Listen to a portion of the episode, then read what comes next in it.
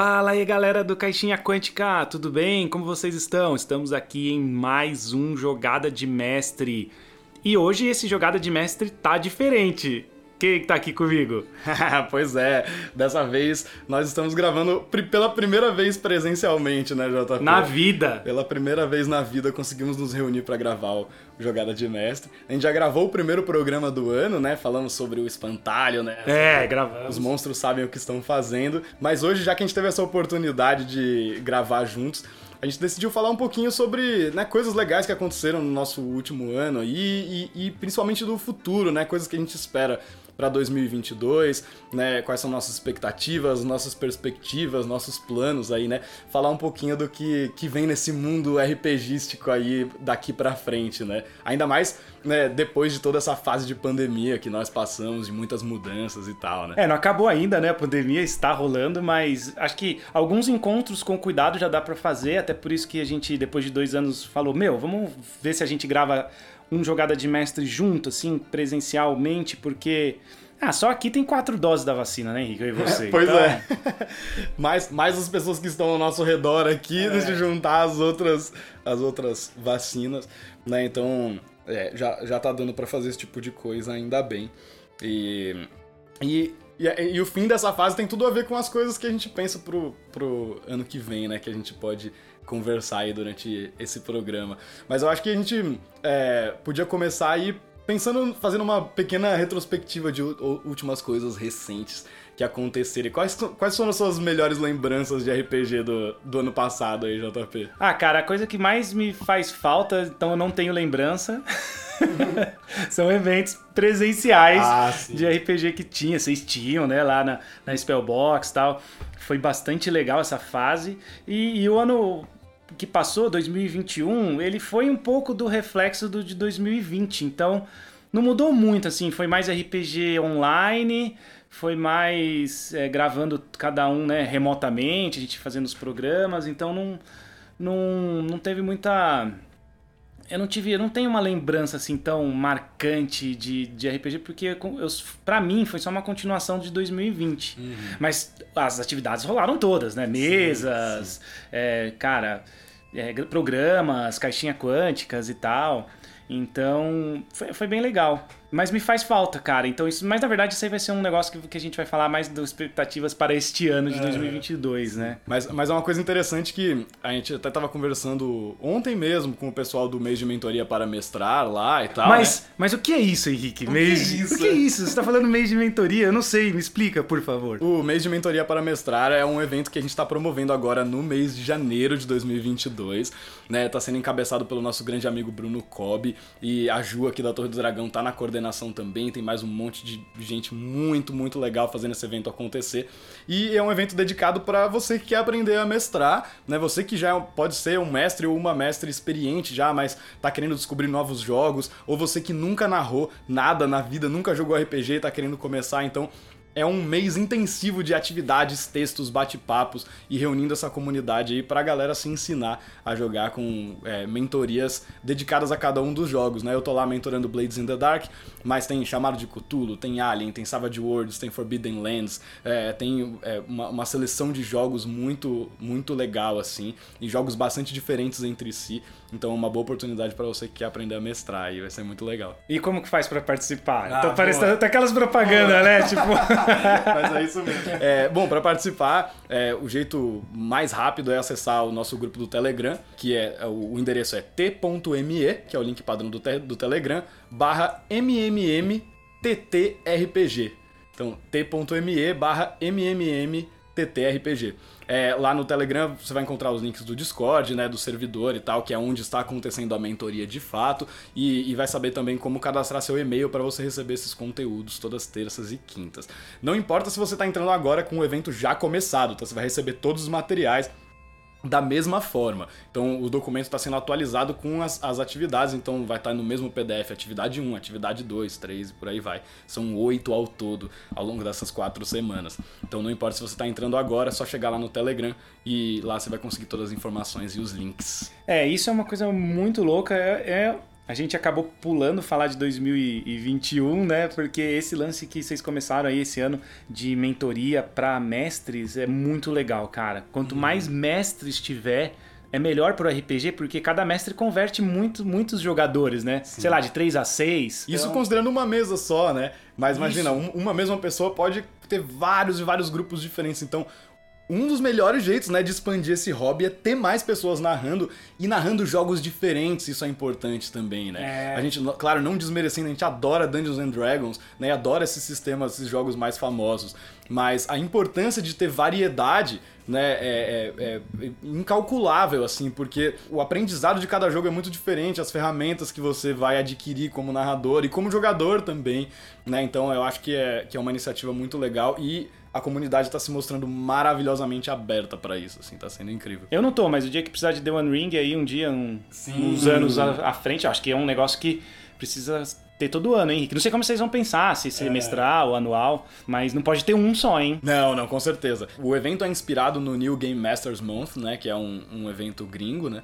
E, e, é um evento que acontece todos os anos. Então a nossa expectativa é de fazer pelo menos uma vez por ano quiçá duas vezes por ano, talvez fazer uma vez por semestre. E é uma coisa que já está sendo discutida entre a coordenação e a mentoria, né? Porque deu tão certo, foi tão legal esse primeiro que a gente ele mal começou e a gente já está começando a pensar no próximo, assim, né?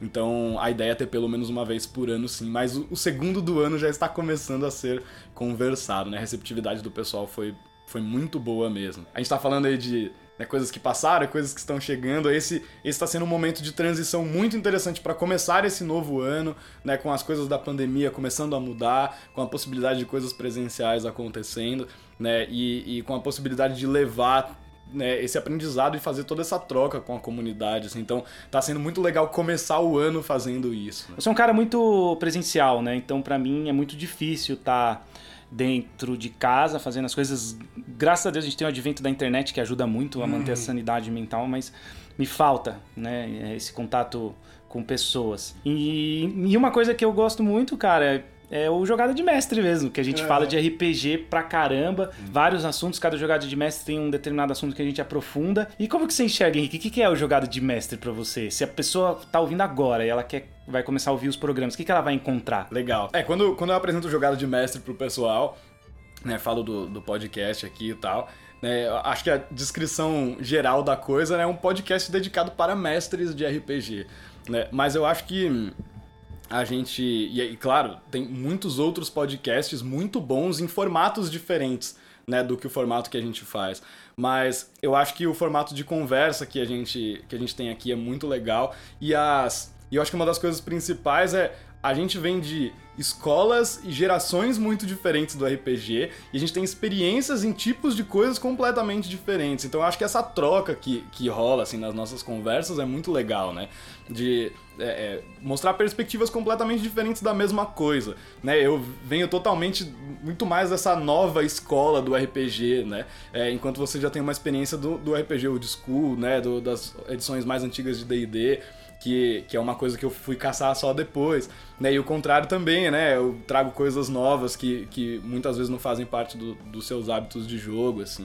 Então, eu acho que essa é a parte mais legal, a conversa que, que, que a gente tem é, não só a gente não apresentar o, o, conteúdo de uma forma super quadradinha, mas também não ir pro outro oposto que a gente ficar aqui só falando qualquer coisa, né? É. A gente dá coisas práticas. Eu acho que isso, que isso é um ponto super positivo que eu gosto de enfatizar pra galera quando eu tô falando do programa. Né? Que cada programa eu acho que a gente dá alguma coisa no final pra pessoa sair dali e poder usar aquilo na mesa dela, né? Uma coisa prática. Eu acho que isso, que isso é muito importante. A gente não ficar aqui só no campo das ideias, né? A gente falar do que, que pode ser feito mesmo. Que é buscar a verdade sobre alienígenas, né? A gente sempre fala isso Exatamente. no final. O objetivo final de todo é esse, é descobrir a verdade, a verdade. sobre os alienígenas do passado. É, eu quero acreditar. I want to believe. Será que alguém vai entender essa referência? Os mais velhos entendem. I want to believe. Com a musiquinha junto. Aliás, pra jogar essa temática, vai bem um Arquivos Paranormais vai, do Valpassos. Muito bem, nossa. Eu tô. De, desde que a gente pegou esse jogo, já faz muito tempo, eu tô é, pensando numa campanha voltada aí pro lance do Arquivo X, pra quem não entendeu a referência, a referência é. era pro Arquivo X. e hum, tô, tô muito, muito na pegada de, de fazer essa, essa aventura. Acho que tem tem tudo a ver. É, isso, isso que você falou me leva a uma coisa que era o que eu ia comentar quando eu comecei a falar do mês de mentoria, que é apesar de toda essa coisa da falta do presencial, né, que a gente tá falando aqui e tal, ser obrigado a ir por um online fez com que a gente tivesse oportunidades incríveis Sim, ao longo desse período que a, gente, que a gente não teria tido se a gente tivesse ficado só no universo presencial, que era o nosso universo antes, né? Então, é, o próprio desenvolvimento do jogada de mestre veio muito do período em que a gente estava vivendo. Sim. Da possibilidade da gente juntar as agendas, conseguir se reunir para conversar e gravar os programas, né? Então, é, o contato mais próximo com caixinha quântica veio muito disso, né? O fato da gente ter conhecido o Kobe, da gente ter conhecido né, o Samuka, do Brainstorm, Faruk, o Gadini da Macarronada. É, eu tô esquecendo de um monte de gente aqui, perdão, galera, mas tô dando exemplos de, de pessoas que a gente foi conhecendo da comunidade que vieram desse, desse contato online. Então eu acho que isso foi fundamental. A gente é, vai dar os primeiros passos para voltar pro presencial agora, vindo de um lugar completamente diferente, né? Então, eu acho que foi um mal que veio pro bem, né? Você concorda nesse, nesse sentido, assim? Eu concordo, porque a, a pandemia, ela fez esse mundo online potencializar, o que foi importante pra caramba, é importante, e agora com, né, assim, perspectiva, né? A gente nunca sabe, mas existe uma perspectiva de alguns retornos, de alguns eventos, e aí a gente vai voltar diferente, conhecendo, todo mundo se conhecendo mais, né? Sim. Apesar de ter um contato só online, por exemplo, o próprio Bruno Cobb, o meu foi só online, com o Samuca foi só online, mas quem sabe um dia se encontrar mesmo, né? E, e aí já vai, já vai ter conhecido aquela pessoa, você não Sim. vai estar se conhecendo na hora, né? Num evento. Então, eu acho que esse momento vai ser bem legal. espero, torço para que essas variantes aí passem logo, sejam fracas aí e o povo tome consciência para que a gente possa realmente ter isso, né? Uhum. E, e então, para mim, esse, esse, existia uma mudança de chave aí, muita gente se uniu Sim. muito mais em prol de levar o RPG para frente, que é o que a gente quer, cara. Essa mentoria de vocês, tal, é para, cara, trazer mais pessoas pro, pro hobby, porque quanto mais tiver mais público, é muito melhor, todo mundo sai ganhando, né? A gente uhum. cria conteúdo, então, pra gente que cria conteúdo é bom, para quem vende livro é bom. Né? Para vocês que vendem é, as mesas profissionais é bom, então fica, cara, é bom para todo mundo. O jeito legal de pensar é que abriu, pelo menos da maneira que a gente enxerga aqui na torre, assim, imagino que no caixinha também, né? abriu uma porta que, por enquanto, ela é a única, né? Que é o online mas que quando a porta do presencial abrir de novo, a do online ainda tá aberta, né? Então a Sim. gente tem são dois mundos que a gente percebeu que são mundos muito diferentes, mas que eles podem se conectar através das pessoas que vão se conhecendo, né? Juntar, juntar esses dois mundos assim. Então eu acho que é, forçou aí uma nova, uma nova possibilidade. Eu comentei isso, até você falou do arquivos paranormais, porque até jogos novos que a gente conheceu e autores, o próprio Jorge Valpasso, que a gente teve a oportunidade de conhecê-lo remotamente, fazer lives, conversar uhum. com ele, trocar ideia por texto, sabe? É, são pessoas que a gente conheceu porque a gente foi pro online, a gente descobriu o Valpasso, né, descobriu o pessoal do Mundo Tentacular, descobriu um monte de, de, de coisas que a gente não sabia que existiam porque a gente estava em outro universo, a gente não estava no online. Então, eu acho que por mais que as pessoas tenham tido que se afastar, muita, muito da comunidade se juntou mais né? Porque tava todo mundo no mesmo lugar, tava todo mundo na internet, não tava cada um no seu canto jogando suas mesas. E isso é uma expectativa muito boa para 2022. A gente tava falando, né, de 2022, o que, que, será que vai acontecer, o que, que será vai, que vai ter.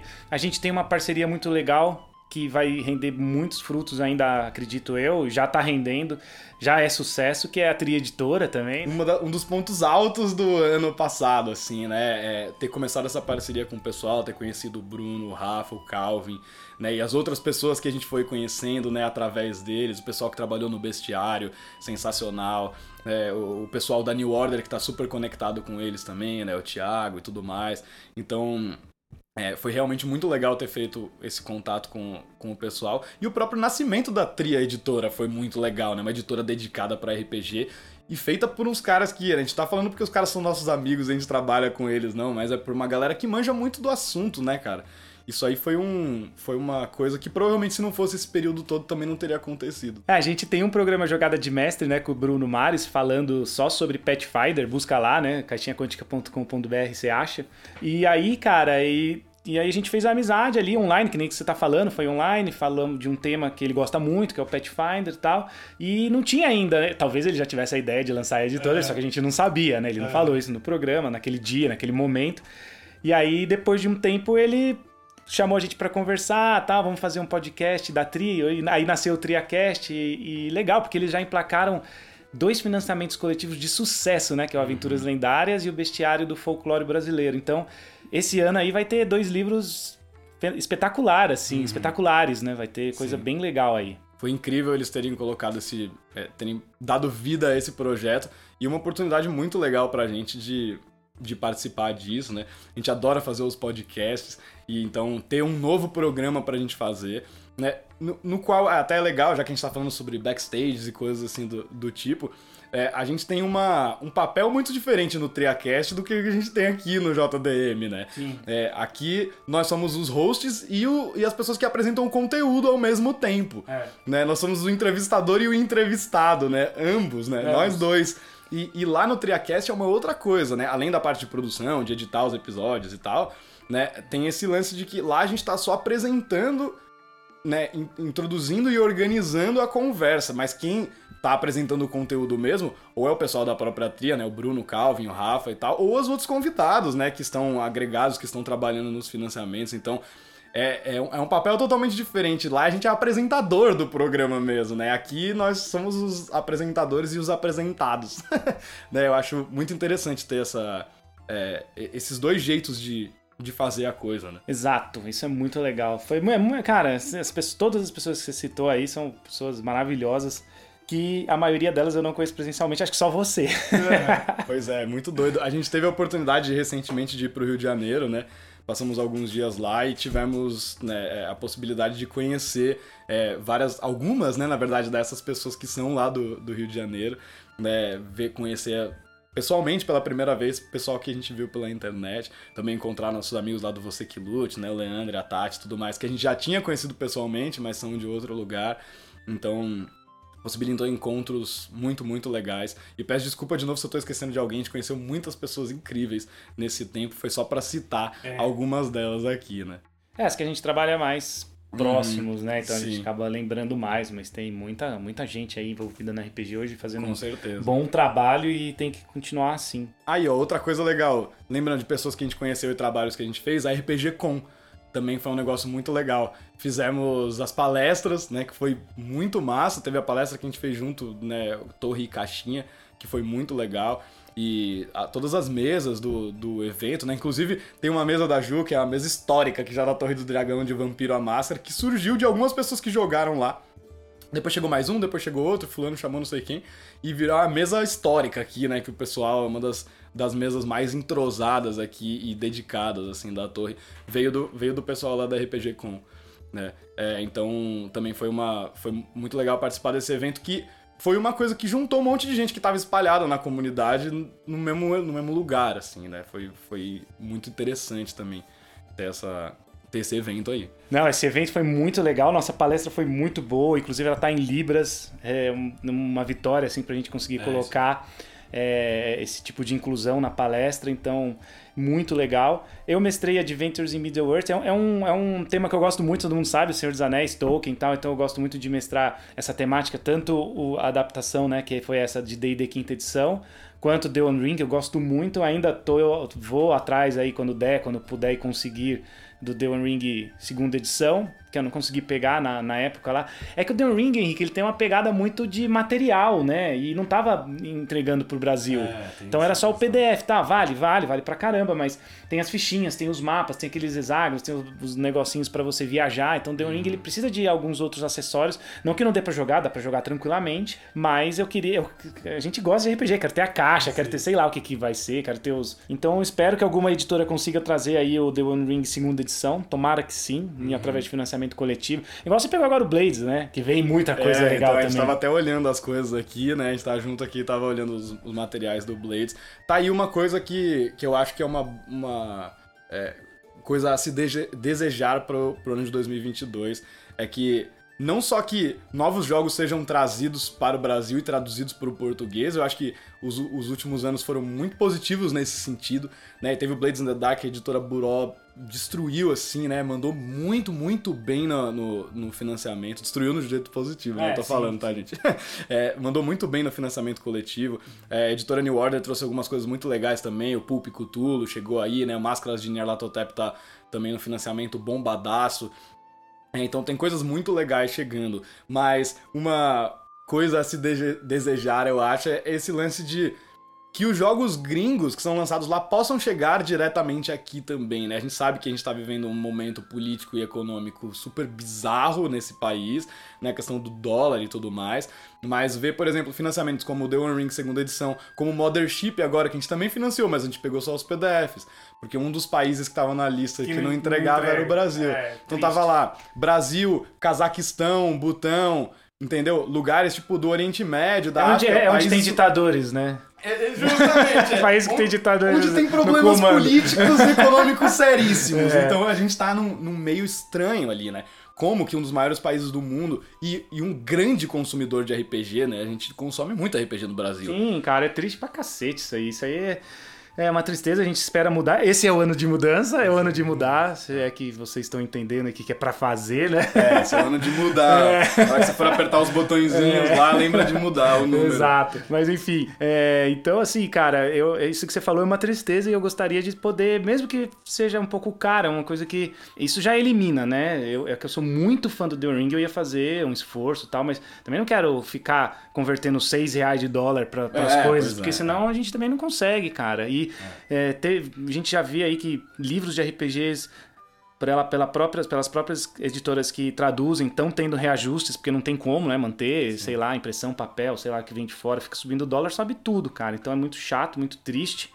Então, é, acho que vale a pena é, lutar e brigar por, por, um RPG, por um momento de RPG melhor no Brasil que vocês têm, a gente tem feito isso do Caixinha, vocês têm feito isso da Torre, junto com toda essa parceria aí que a gente tá falando, né? São duas, duas das coisas principais, né, para a partir de agora. É o RPG presencial poder voltar finalmente, é. né, com força total. E a gente ter mais coisas chegando, seja traduzidas, seja diretamente do, do, dos materiais gringos. Eu acho que, que isso precisa, né, isso é muito necessário. E uma outra coisa que foi legal ligada a isso também é a produção de jogos nacionais, né? Teve muita coisa legal sendo produzida, financiamentos coletivos super bem sucedidos. Né? O próprio Valpassos teve lançamentos muito legais nesse meio, nesse meio tempo aí, nesse meio de pandemia. Né? A gente teve o Kalimba, é, a gente teve o Mojubá, até que a gente gravou um TriaCast né, sobre, sobre esse jogo. É, é, cara, tem um monte de, de, coisas legais e a mitologia brasileira chegando muito forte, né? Isso é uma coisa que pegou muito forte nesses últimos anos aí, né? E que eu gostaria de ver acontecendo mais. Né? A gente tem o Bestiário do Folclore é. Brasileiro, é. que é um exemplo disso, mas a gente tem jogos que são diretamente voltados para isso. Né? É, isso, isso acho que foi uma coisa muito. me alegrou muito, assim, ver um monte de produções nacionais de altíssima qualidade e a galera consumindo, os financiamentos sendo bem sucedidos. Isso é um ótimo sinal, né? De que é, a gente está começando a olhar para as coisas que a gente tem aqui dentro também. Eu acho que é, eu espero que isso não só continue, como melhore também, aumente ainda mais, né? Tem muito talento aqui interno, tem muito, muito né? talento. Você pega um livro do Valpassos, acho que por 30, 35 reais, você consegue é. comprar um livro. E é baixo custo, né? Pois Oficial, é. de qualidade. Então, Sim. acesso ao RPG tem, não precisa, ser, não precisa ser sempre pela porta do Dungeons and Dragons. Eu sei que é muito apelão, né? A marca, né? Sim. O nome. É. E, e dá vontade mesmo de ter. Eu mesmo sou fã, todo mundo sabe, em vários programas. O D&D é o meu sistema preferido até hoje. Eu não, eu não mudei, embora eu adore outros sistemas, eu não, acabei não, uhum. não deixando ele de lado, né? Mas realmente não precisa ser. Você tem entradas de jogos nacionais baratíssimos, né? Uhum. Baratíssimos, mas em conta, perto de um livro de 200 reais, né? Você tem um livro do Valpasso por 30, 35. Acho que eu comprei o Arquivos Paranormais por 34,90, uma coisa uhum. assim. Então, rola muito bem, cara, de conseguir ter acesso ao RPG de qualidade e nacional. É. Então, vale a pena também. A expectativa para 2022 é isso aí, estourar mais ainda, bombar mais ainda e ter valorização de autores brasileiros mais ainda. Isso é uma coisa que a gente tá, né, já está conversando muito forte para o mês de mentoria também, para o próximo evento. A gente tem jogos nacionais, né? Foi um evento que a gente organizou muito rápido, né? É, foi uma coisa de duas semanas, a gente juntou uma comunidade de 50 pessoas que tava traduzindo e fazendo as paradas, foi uma loucura, a gente nem conseguiu acreditar no que estava acontecendo, assim. É, então, como a reunião dos mentores foi, né, a gente foi caçando as pessoas, juntando essa comunidade enquanto o evento estava sendo organizado, a gente não conseguiu dar esse enfoque para os jogos nacionais. E isso é uma coisa que, que a gente já vem, já vai estar tá conversando para os próximos, porque também é uma forma de incentivar as pessoas a consumirem esse conteúdo, né? Você criar uma mentoria direcionada para um jogo nacional.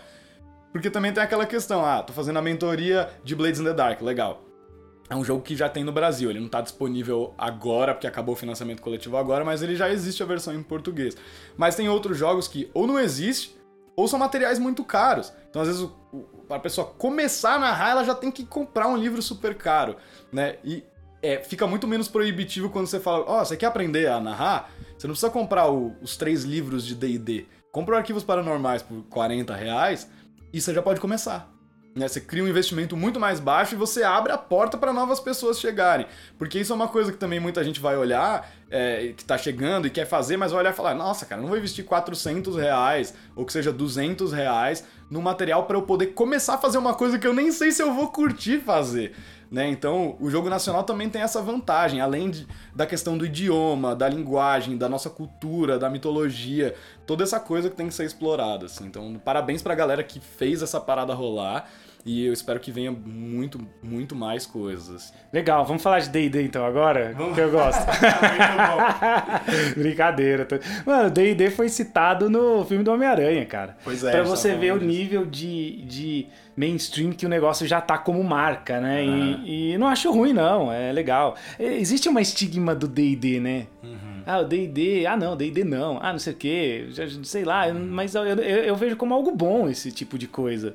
Com certeza, eu acho que na verdade é mais uma, uma brincadeira da comunidade, eu sei que tem gente que não gosta de D&D mesmo, né? Mas é, é mais uma coisa da comunidade, porque assim, eu acho que a galera que se aprofunda muito no RPG vai descobrindo todas essas outras possibilidades Exato, e começa a falar, cara, sim.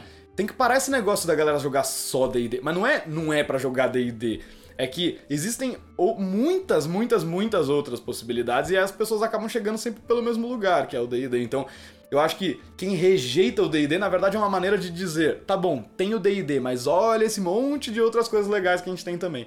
Né? Então, eu, eu não acho que o jogo tem que ser rejeitado de forma alguma, ele tem não só a importância histórica, como D&D Quinta Edição, a gente fala, é um dos jogos que a gente mais gosta, né? Eu acho um RPG fantástico.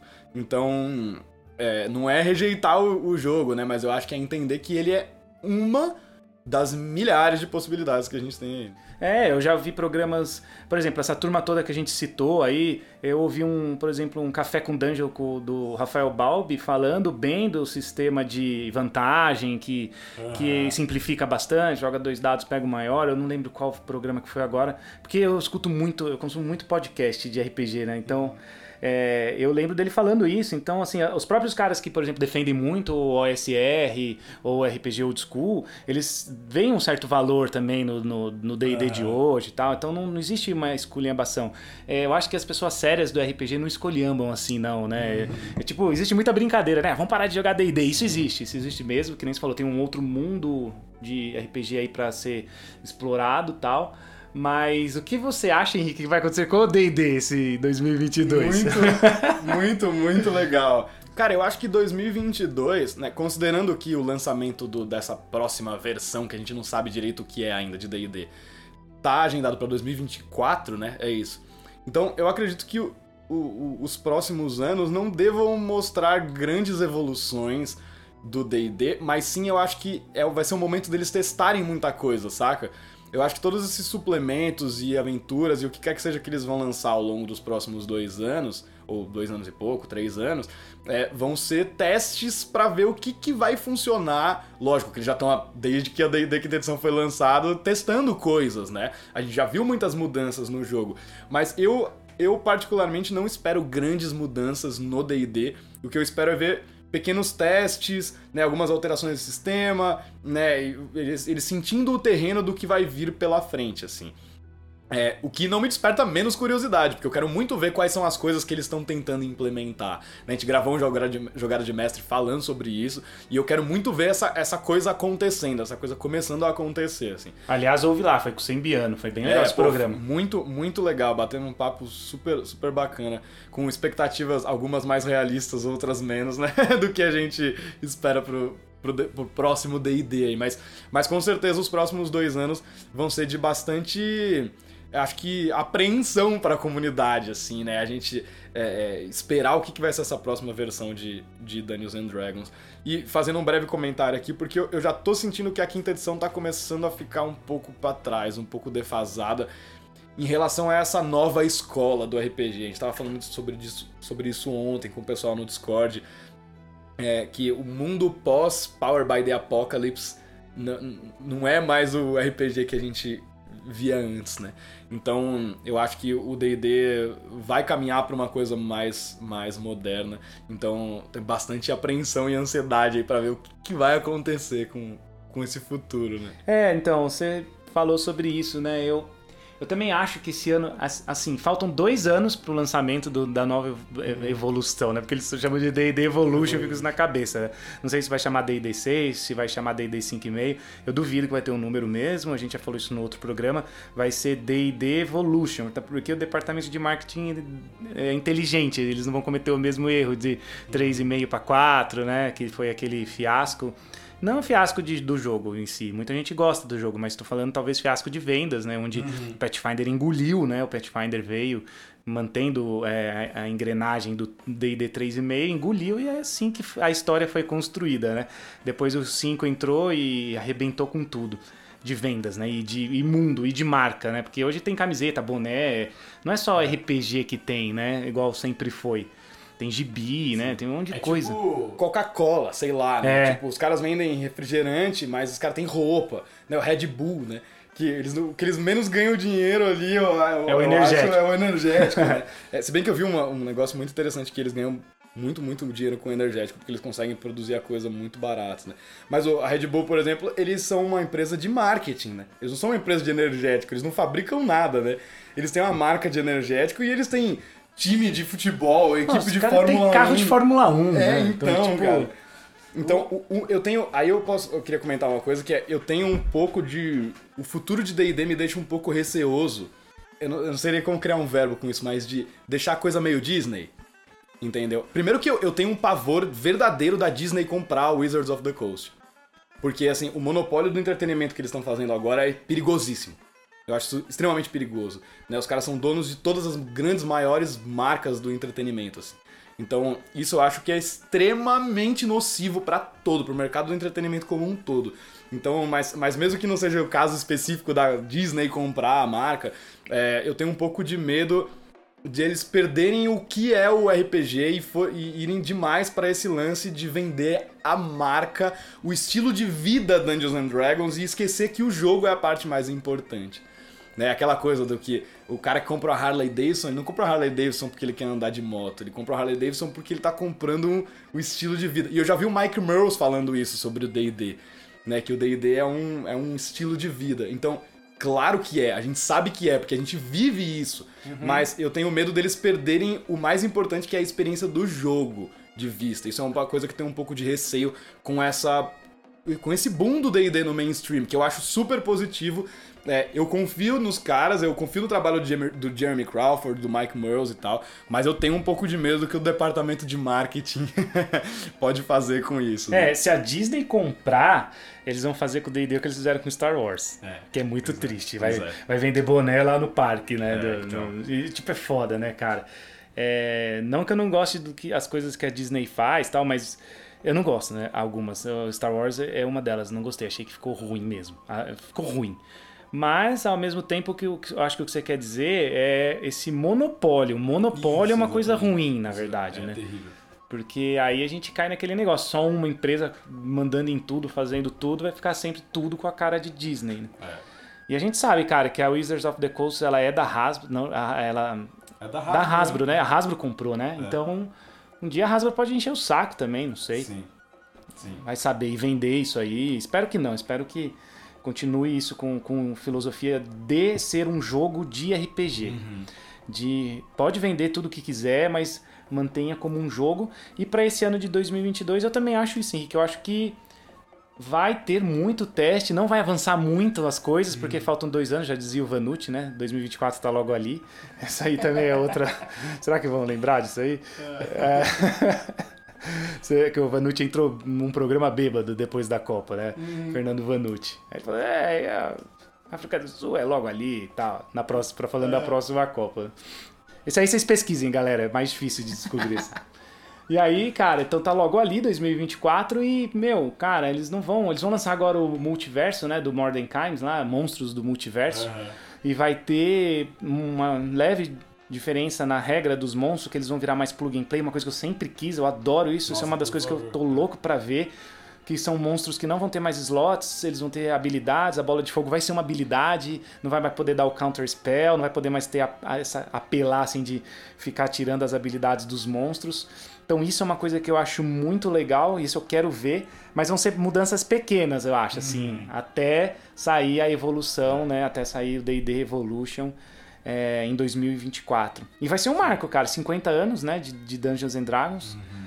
Então, é, você vê, tem um peso forte, né? O, o, o, o, nome Dungeons and Dragons, ele, ele tem, ele traz uma carga, né? E cara, e nada impede você continuar jogando D&D de outras versões. Eu mesmo jogo muito D&D da Grow, cara, é, D&Dzinho então... lá, que é baseado no Rules Cyclopedia. Eu adoro, eu cara, é maravilhoso. É, é uma coisa que ela pode ficar ultrapassada estilisticamente, mas ela nunca se torna obsoleta de fato que você não possa usar, né? Eu acho que a gente tem, fato é que a gente joga Vampiro aqui, Mundo das Trevas e tal, a gente gosta da, da terceira edição, que já é super antiga, já saiu o V5, é. teve o Crônicas das Trevas no meio e tal.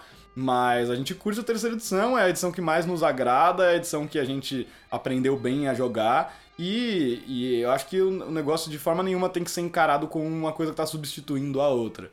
Né? Eu acho que isso. Aí, ó, mais uma coisa para 2022. Vamos mudar essa mentalidade de que os RPGs né, vão ficando antigos e eles não podem mais ser jogados. Né? É, eu, por exemplo, tenho uma super vontade de jogar uma mesa de quarta edição, mas onde é que eu vou arrumar isso? Ninguém. Porque todo mundo ignorou, ignora completamente que esse jogo existe, né? Então, é, eu acho que a gente tem que dar chance para as coisas. Porque muita gente, eu já vi muita gente falando mal da quarta edição sem nunca ter jogado. Sim, isso acontece muito. E a gente também tem outro programa. Esse está sendo um grande jabá de programas do Jogada de Mestre, porque a gente já falou muito dessas coisas. Tem um programa que a gente adapta alguns homebrews, né, pro D&D é. quinta edição, e a gente traz algumas coisas da quarta edição, das regras sim, sim. da quarta edição pro D&D 5. Por quê? Porque são legais, é um game design legal, cara é, pecou em algumas coisas, talvez até acho que não tanto em, em, mecânicas, mas muito mais em marketing ou do que qualquer outra coisa, porque também eles, eles, eles resetaram o mundo, fizeram a Spell Plague, fizeram uns negócios que talvez não, também influenciou, não foi só game design, né? não foi só regrinha que fez, ah, não vou jogar este jogo. Foi muita coisa, teve muita coisa envolvida, teve o avanço do Pathfinder, então foi uma coisa que aconteceu no mundo, então não pode falar que a edição é ruim. Sim. É, foi a história. A história engoliu Sim. um pouco o D&D 4, mas deram a volta por cima com o D&D 5 aí. Sim.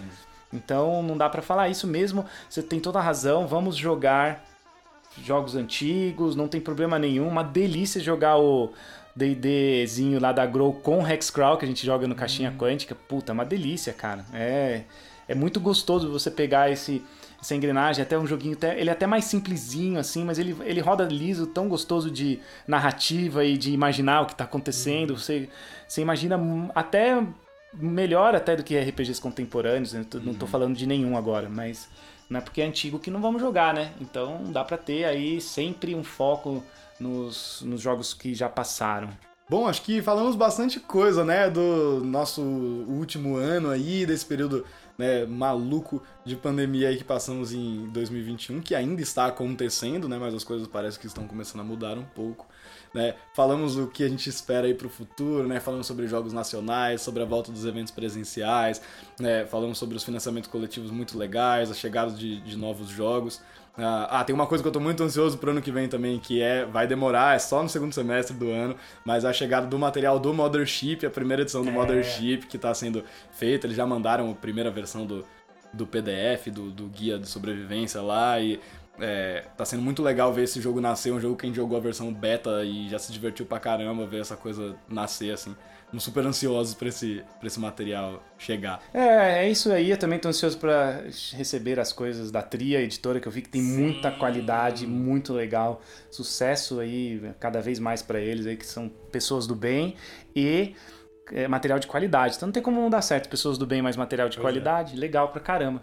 E esse programa foi meio diferente, né, Henrique? Então, é. É, vocês devem, podem ter estranhado, mas a gente vai anunciar o fim do Jogada de Mestre, esse é o último. Não mate a galera do coração, JP. É mentira, gente. É mentira. Te enganei, te enganei. Muito bom, muito bom. É, é uma estratégia de marketing, né? É, Anunciar fim de banda. Isso, aí depois faz o reunion. Quantas é. vezes o Scorpions acabou, né? É. Tem até hoje. Los Hermanos. Los Hermanos, né? muito bom. E brincadeira, galera, tem muitos, muitos jogadas de mestre vindo pela frente. Isso foi um programa realmente diferente, né? A gente se reuniu aqui aproveitando que a gente tá junto é. presencialmente, né? Para bater um papo um pouco diferente. E nem fizemos os jabás no começo, né? Vamos fazer os jabás agora, então, para quem tá chegando agora e vendo essa retrospectivas, perspectivas e tudo mais, conhecer, né? Quem somos nós? Quem são esses loucos que estão falando aí? É, a gente não fez no começo porque a gente tá aqui, né, tomando uma, sentado na mesa, conversando, então a gente resolveu sentar, ligar e falar. Mas, se você quiser encontrar todos os jogadas de mestres, esses aí que a gente citou durante o programa, é www.caixinhaquântica.com.br. Somos um podcast de, voltado para RPG, mas a gente também fala de cultura geek pop, né? A gente fala de filmes às vezes, esses, esses maiores, assim. A gente não fica falando de todos aí, igual alguns canais do, do YouTube falar ah, tu, tudo, todas as séries. Não, o que a gente mais gosta a gente fala, mas é voltado para RPG. E se você quiser apoiar esse podcast para manter a gente no ar, né? Sempre com esse conteúdo grátis de qualidade é apoia.se barra caixinha quântica ou arroba caixinha quântica no PicPay. E vocês Henrique da Torre, como é que faz? Maravilha. A Torre do Dragão é, pode encontrar no nosso site, né? torredodragão.com.br. Lá tem os links para todas as nossas redes, Discord, Instagram e tudo mais. Né? A gente tá, tá agora no, no, mês de janeiro participando do, do mês de mentoria para mestrar. Então, também é uma forma de encontrar a gente, participar de repente até da mentoria de Blades in the Dark lá comigo ou com alguns dos outros maravilhosos mentores e mentoras. É, mas tá tudo lá no torredodragão.com.br. Lá você encontra todas as informações é, também sobre o nosso serviço de narração para você que precisa de um mestre de RPG, né, quer reunir um grupo de amigos para jogar, quer reunir um novo grupo, né, conhecer pessoas, conhecer novos jogos. Então, precisando de narradores e narradoras de RPG, só procurar a Torre do Dragão no torredodragão.com.br. Valeu, pessoal. É isso aí. Vou ficando por aqui. Um abraço e até a próxima. Valeu demais, galera. Até a próxima.